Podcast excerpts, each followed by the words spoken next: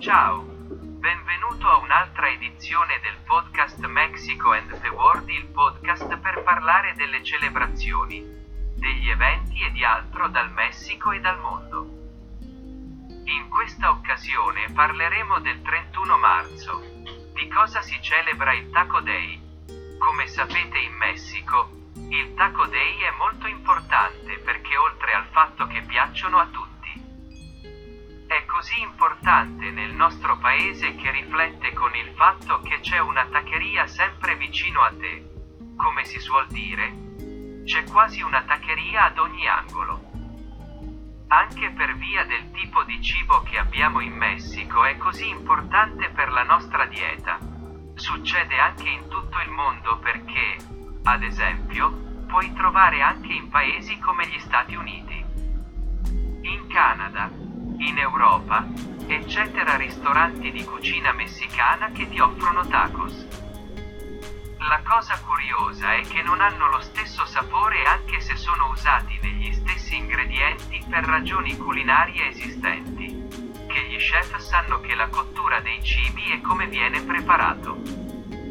Ad esempio, del bestiame è diverso in uno paese che nell'altro e tutte queste questioni che, come ti dicevo, solo gli chef sanno è molto importante per il Messico nel Taco Day è che puoi vivere come ti dicevo praticamente in tutto il mondo perché quasi ovunque nel mondo si puoi trovare un ristorante di cucina messicana che ti offre tacos ricorda che ci sono molte varietà di tacos. Possiamo trovarli al pastore di carnitas, stick eccetera.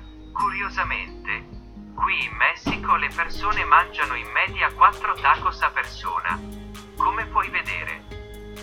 È qualcosa di molto quotidiano e che in Messico lo amiamo molto alle nostre domande culinarie come sono i tacos quindi non dimenticare di assaggiare i loro deliziosi tacos sia in Messico che nel mondo. E se puoi venire a prenderli proprio qui quando sono andato in Messico non dovresti perderli vedrai che gli sono piaciuti molto. Cambiando argomento, abbiamo che il primo aprile si celebra la giornata internazionale del divertimento sul lavoro. Sì, come si sente proprio come.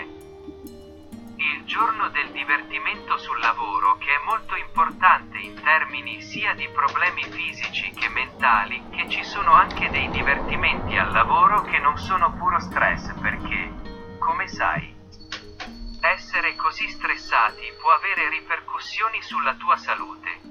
Quindi è anche importante che ci sia un po' di divertimento, per dirla così.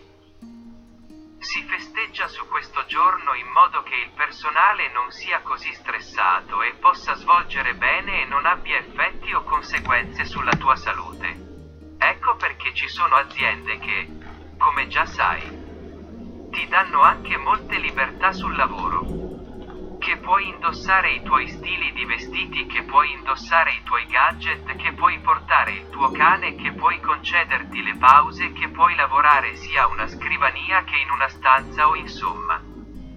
C'è già molta flessibilità in questo senso proprio perché il lavoro non è così noioso di routine e stressante e questo è in Messico e in tutto il mondo. Ora per cambiare nuovamente argomento parleremo di ciò che si celebra il 2 aprile, qual è la giornata europea della parità retributiva, questo è molto importante in tutto il mondo perché sono sicuro che in Messico e nel mondo c'è ancora una battaglia in questo senso non solo che in alcuni paesi si guadagna più di altri, che purtroppo in quasi la maggior parte dei paesi non c'è ancora la parità di retribuzione nemmeno tra uomini e donne. Quindi è molto importante che ci sia consapevolezza della parità di retribuzione non solo in Europa, perché questo come ti stavo commentando è commemorato in Europa, ma anche nel mondo e speriamo che le leggi aiutino in questo senso e aiutino anche a pagare l'uguaglianza affinché diventi qualcosa di legale e questo lo renda più facile nella pratica. Molto bene.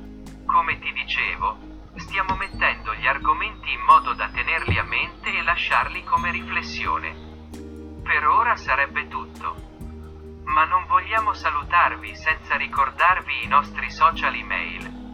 Podcast Mexico and the World chiocciola Twitter chiocciola Mexico the World Facebook Podcast Mexico and the World YouTube Mexico and the World Grazie ancora per averci ascoltato e non vediamo l'ora di vedervi nella nostra prossima edizione. Grazie ciao.